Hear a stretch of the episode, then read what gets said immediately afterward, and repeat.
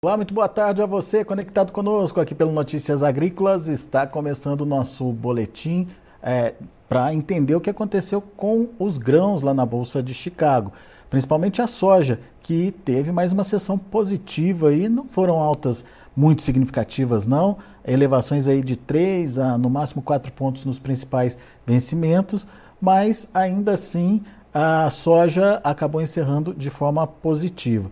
O que, que o mercado está vendo, o que, que o mercado está esperando, enfim, quais são as informações que impactam de alguma forma na formação de preços lá em Chicago e aqui no Brasil?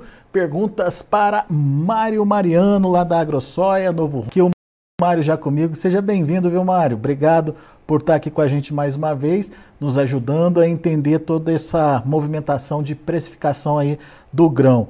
E por falar em soja, hoje a gente teve mais uma sessão aí de alta, nada muito significativo, como eu já disse, mas enfim, a soja ali naquele patamar dos 12 dólares por bushel. E agora, Mário, o que está acontecendo? Como é que a gente pode analisar esse mercado? Quais são os fatores aí que você julga relevantes para serem analisados nesse momento? Exportações americanas registradas ontem 1 milhão 426 mil toneladas, movimento de registro da semana passada, divulgado ontem, correspondendo a 36% de alta em relação à semana anterior, 15 dias atrás. Para a estimativa do relatório USDA, que será divulgado na próxima quinta-feira, e também algum sinal de estresse para lavouras argentinas. E podemos enxergar, portanto, que esses dois fatores, somados a outros pequenos, levaram os vendidos, quem está vendido em bolsa, a realizar parte do lucro, apoiando uma correção técnica para novamente patamares de 12 dólares. Boa tarde, Alexander. Boa tarde, os nossos amigos do Notícias Agrícolas. Espero poder levar novamente a condução das notícias que julgo ser convenientes para o entendimento dessa correção de alta recente na Bolsa de Chicago. Ô Mário, vamos lá então. Exportações americanas esse volume surpreende? Elas já não deveriam estar focadas no Brasil? Ou é mais um, um jogo de números apenas para a gente entender aí a movimentação da soja? Eu diria que é um fato a venda nova, visto que esse aumento de 36% das vendas de soja, ela corresponde a um aumento significativo comparado com o seu produto concorrente milho, que teve uma perda de 48% do volume embarcado ou perdoa, do volume registrado. Então, as 624 mil toneladas de milho registrados de venda semana passada, em comparação a 926 mil toneladas de 15 dias atrás, mostra que o mercado estaria transferindo alguma demanda de algum produto para um destino final que possivelmente pode ser ainda a Ásia. A Ásia mostra através da China que não estaria tendo estímulo suficiente para novas aquisições, mesmo diante do próxima semana que terá o, o feriado uh, nacional por uma semana.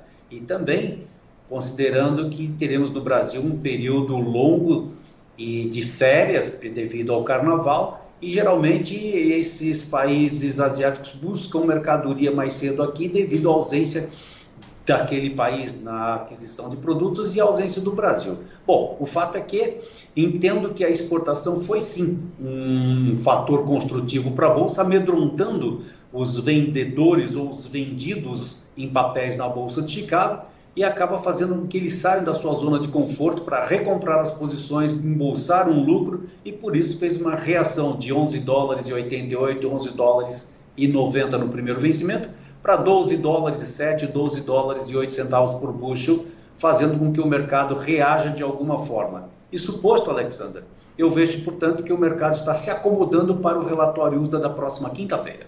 Muito bem. Outro fator que você citou, piora das lavouras argentinas. É, esse, esse fator ainda pesa no mercado, Mário, mesmo sabendo que as previsões já apontam aí para a volta das chuvas a partir do dia 8. O que, que o mercado está levando em consideração? É, o deterioramento da safra por lá? Me chamou a atenção um dado importante que chegou aqui ontem à noite, dizendo que as lavouras que há uma semana atrás estavam com 90% de classificadas boas e excelentes, caíram para 65%. Para mim é um impacto muito grande isso. Vão precisar uh, uma luneta, talvez um binóculos nas, sobre as lavouras argentinas, para saber o teor e, e, o quanto isso está verdadeiro no curto prazo. E como você mesmo bem citou, está por chegar novo, uma nova onda de chuvas naquela região e essa umidade poderá corrigir esse índice que caiu muito rapidamente. Também poderá ser citado um impacto para a produção argentina, talvez não. Creio que não tenha tido tempo ainda de reconsiderar. A expectativa do mercado, segundo pesquisa nos Estados Unidos, é que a produção argentina deverá uh, pular para 50,8 milhões de toneladas. No relatório mais recente de janeiro, os americanos informaram que 50 milhões de toneladas seria, for, seria, né, vai ser colhido, seria a produção argentina. Então pode ser que esse impacto ainda não seja tão grande, mas temos que acompanhar atentamente se o desempenho da lavoura argentina, aspas para o Paraguai, que já vem sofrendo com seca nos últimos dias, será o suficiente para estabilizar ou elevar os preços de farelo na Bolsa de Chicago e da matéria-prima grão naquela bolsa para recuperar as perdas que vimos no preço recentemente nas CBOT. Muito bem. Agora, Mário, você destacou também que é uma preparação para o relatório do USDA da quinta-feira dessa semana. É, o que, que, o que, que você espera desse relatório? Alguma surpresa? É, alguma correção pontual aí importante que possa mexer com o mercado? Então, com base nesse critério de produções na América do Sul, nada será novo, pois um milhão de toneladas para cima ou para baixo não vai mudar impacto de preços. Ninguém vai sair tomando um risco exagerado de altas para compras ou de baixa para novas vendas.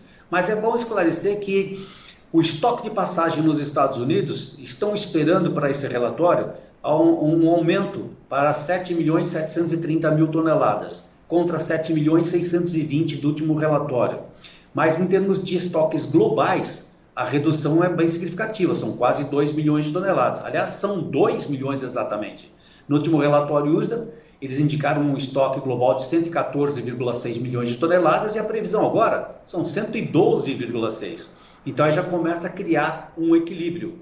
De fato, o Brasil, pelo menos nas estimativas privadas, já estão trabalhando entre 148 e 150 milhões de toneladas e a previsão dos gringos prevê 153. Então vamos ficar bastante atento também no que será divulgado em termos de previsão de safra brasileira. Nós aqui sabemos que não vai dar 148, não vai dar 153, mas quem está jogando as cartas lá fora é o Departamento de Agricultura americano, indicando a correção para a tendência de curto prazo. Assim sendo, o único destaque que eu faço é que é possível que os estoques globais de passagem tenham maior peso do que os estoques americanos para os próximos 30 dias, Alexandre. É, eu ia justamente perguntar isso para você agora. É, aumento de estoque de passagem nos Estados Unidos ou redução do estoque global? O que, que tem mais peso na formação de preços lá em Chicago? O global, então, é a, a, principal, a principal força aí, pra, pelo menos para preço, é isso? No meu entender, é sim.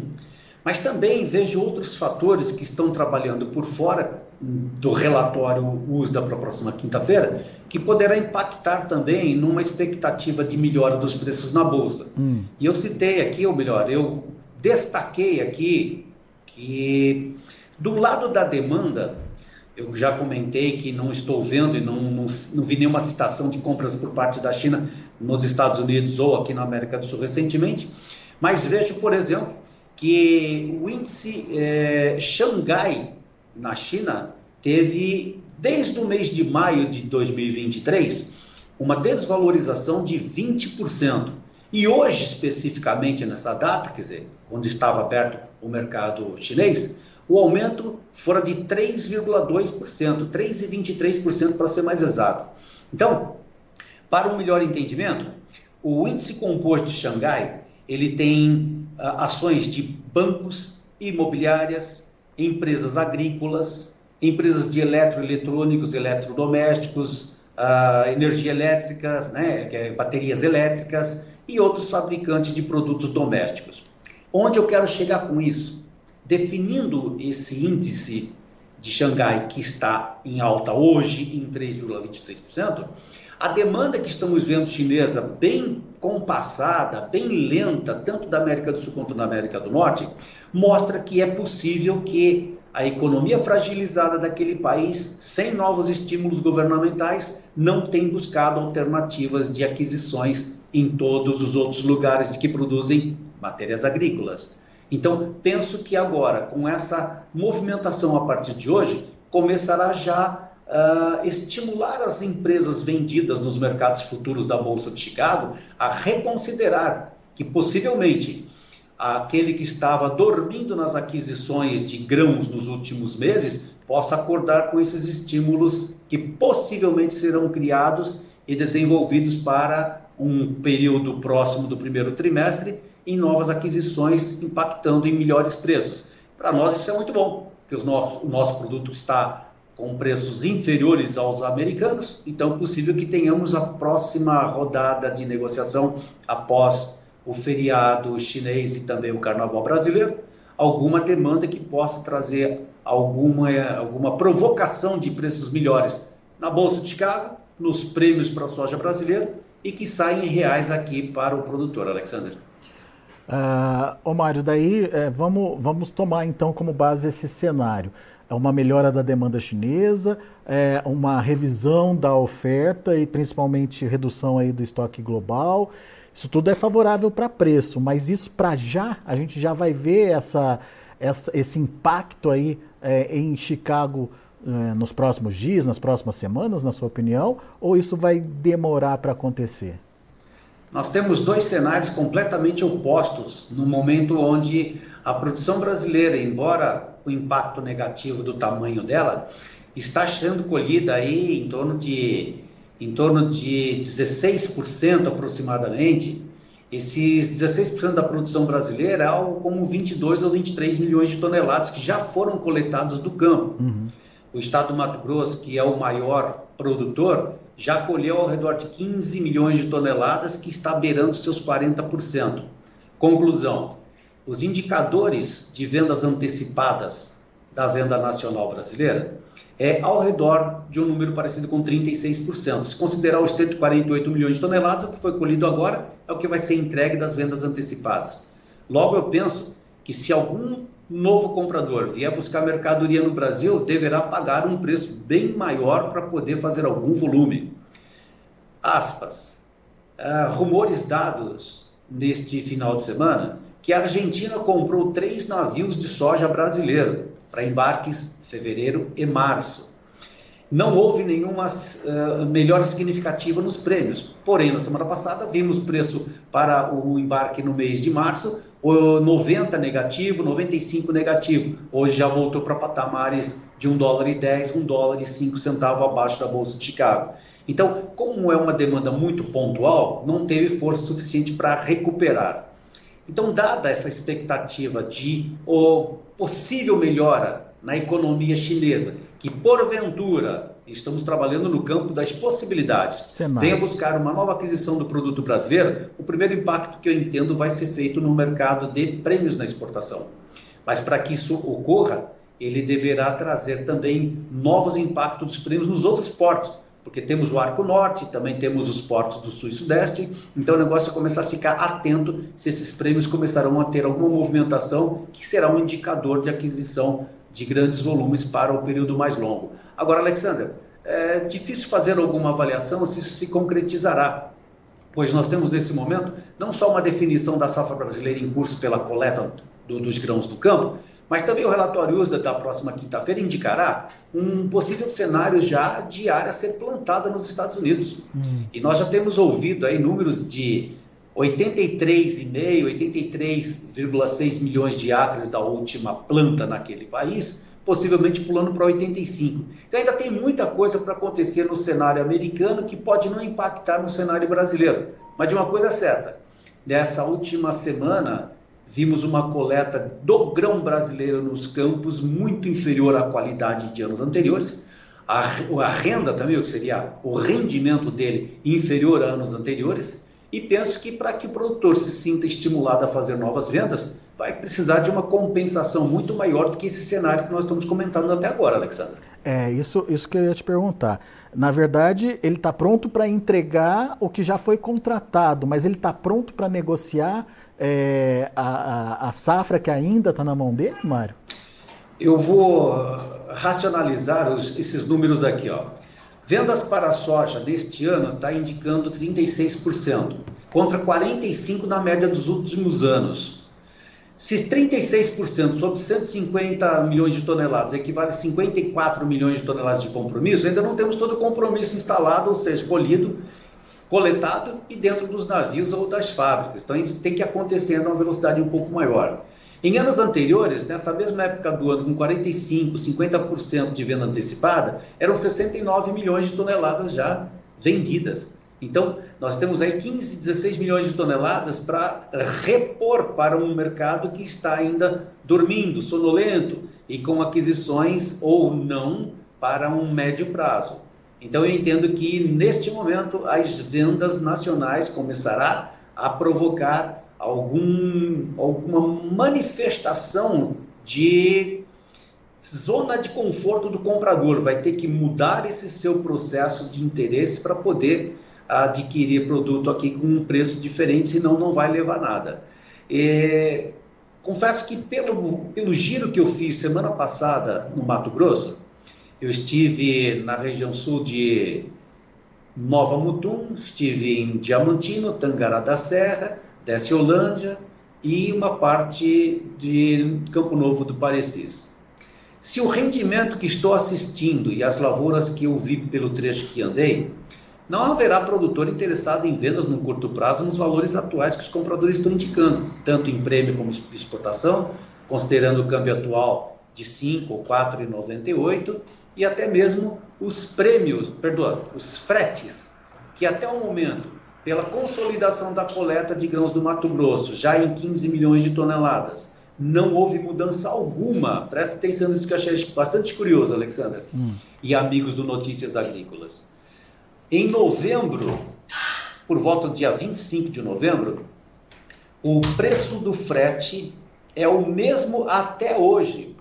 Nós temos uma coleta no grãos, repito dizer, 15 milhões de toneladas no Mato Grosso e o preço do frete desde novembro até hoje não mudou. Isso quer dizer que acho que tem pouca mercadoria saindo, sendo transferida dos campos para destinos. Não tem pressão ainda, né, Mário? Então ainda tem muita coisa para acontecer na coleta do grão no campo, ou até mesmo já é a transparência, já é um reflexo da ausência de vendas do produtor mato-grossense, que faz com que os preços de transporte não transfiram uma carga de pressão para cima. Isso poderá também trazer algum benefício a ele para uma redução no custo do transporte e colocar alguma diferença desse valor no bolso dele. Então, me mostra que nesse período, embora próximo de, do, do meado do mês, a quantidade coletada pouca, o frete pouco pressionado, é o desinteresse da venda do produtor num curto prazo, Alexandre. Boa, Mário.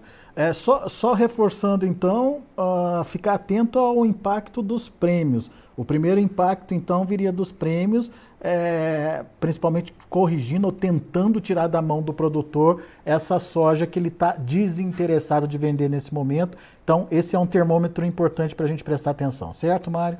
É isso que eu avalio, porque no primeiro momento, quando, quando houver uma demanda, os importadores vão fazer cotações para navios, 2, 3, 5, 10, 20, seja qual for a quantidade.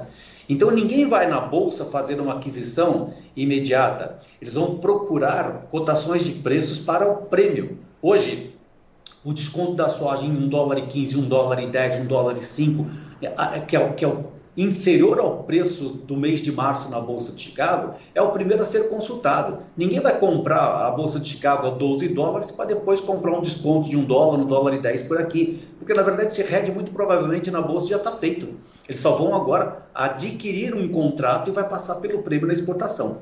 Então, no meu ver, no meu entendimento, pela minha experiência, o primeiro impacto numa rodada de aquisições, seja qual for o destino, o primeiro reflexo será feito pelos prêmios da exportação. Num primeiro momento, e o mais importante de todo, aquele negociado na, em Paranaguá. E depois os demais farão descontos para embarques como Arco Norte, por exemplo, que exportam um volume significativo de soja mato-grossense.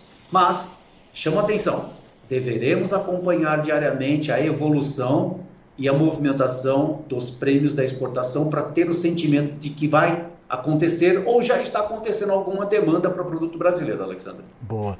O Rodrigo Marcelo Sapiaginski corrobora aí com a sua informação, dizendo que, uh, dá boa tarde aqui para você, dizendo que lá em Sapezal, no Mato Grosso, já tem 80% colhido e os armazéns não estão cheios, sobrando espaço diferente da safra passada, e que concorda com você que o frete não deve ser pressionado. Ô Marcelo, boa tarde. É, eu fiz aqui uma coleta de dados que eu divulguei, inclusive, no dia de hoje, informando que Sapezal 75%, Lucas do Rio Verde, Campo Novo, também número semelhante a 75%, Sorriso, Novo Mundo, Itaiangá são números entre 70% e 65% da coleta dos grãos. Nova Mutum, é, Trivelato, Brasnorte, aí perto de você, Marcelo, em torno de 55% já coletados. Já a região de Sinop, Nova Maringá, Diamantino, Tangará da Serra, Alta Floresta, já um pouco menos, em torno de 40% a 45%.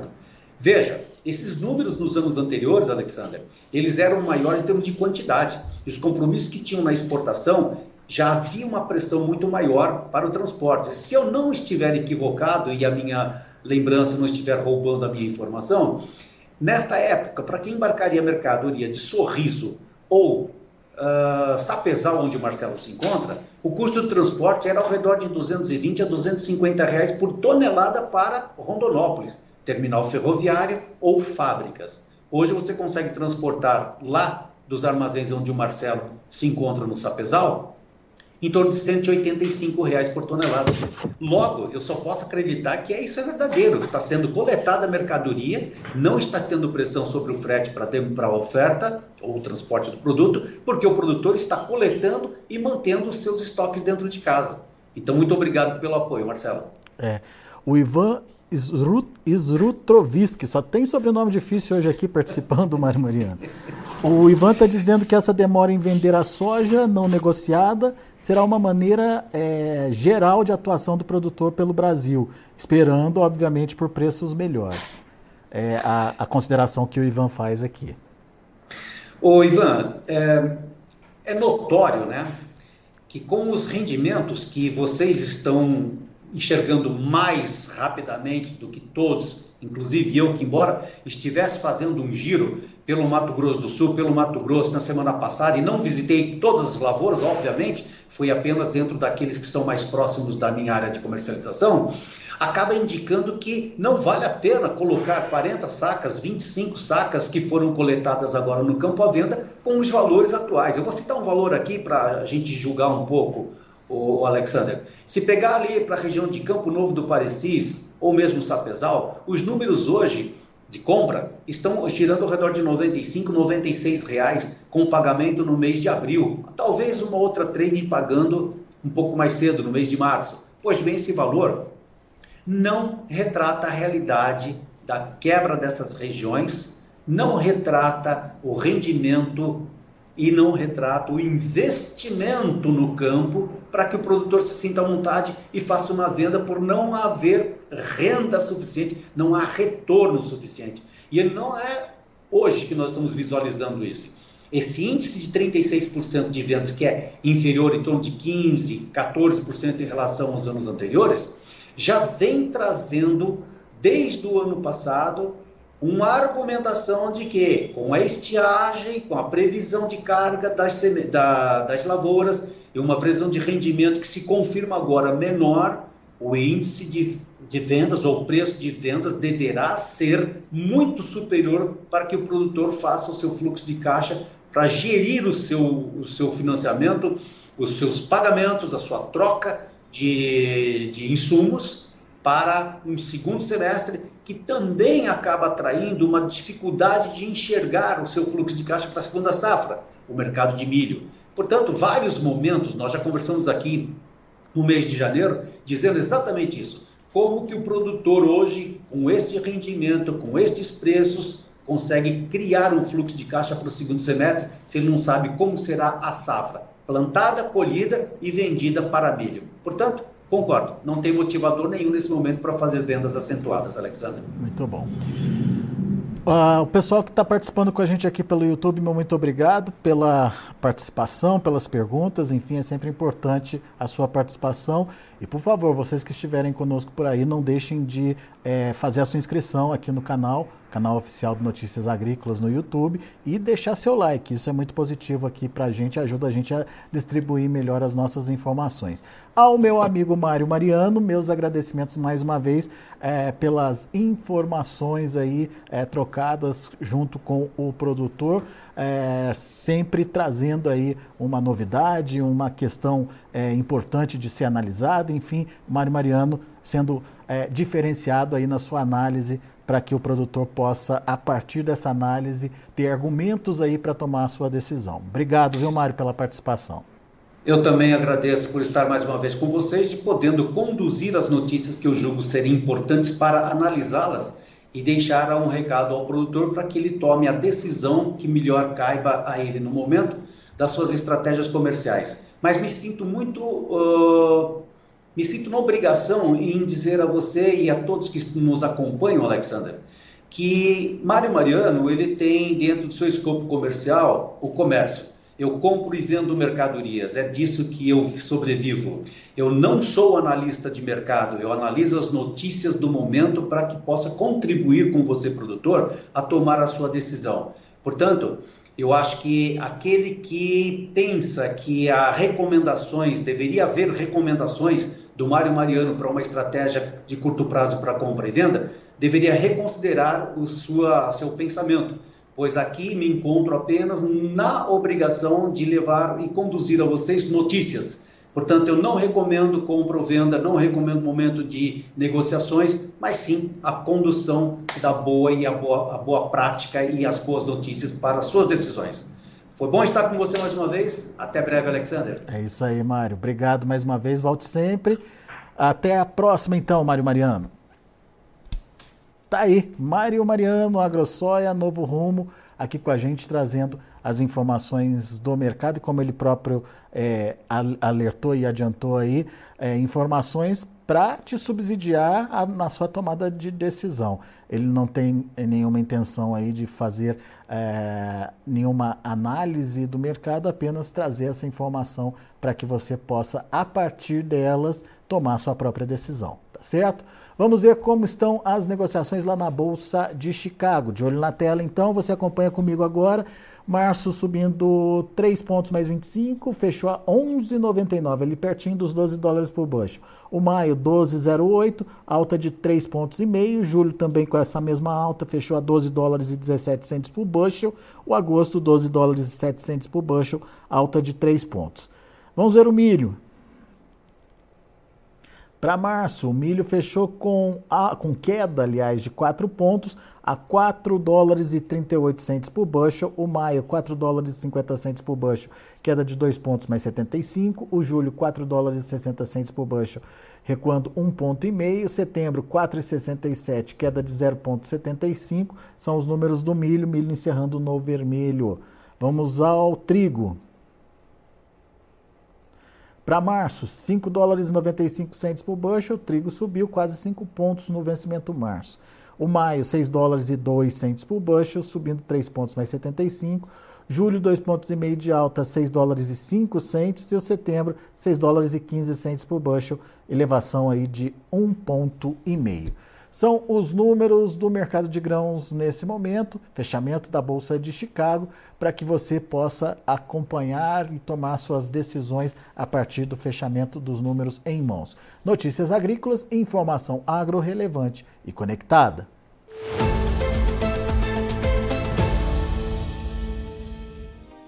Se inscreva em nossas mídias sociais. No Facebook, Notícias Agrícolas. No Instagram, arroba Notícias Agrícolas e em nosso Twitter, arroba Norteagri.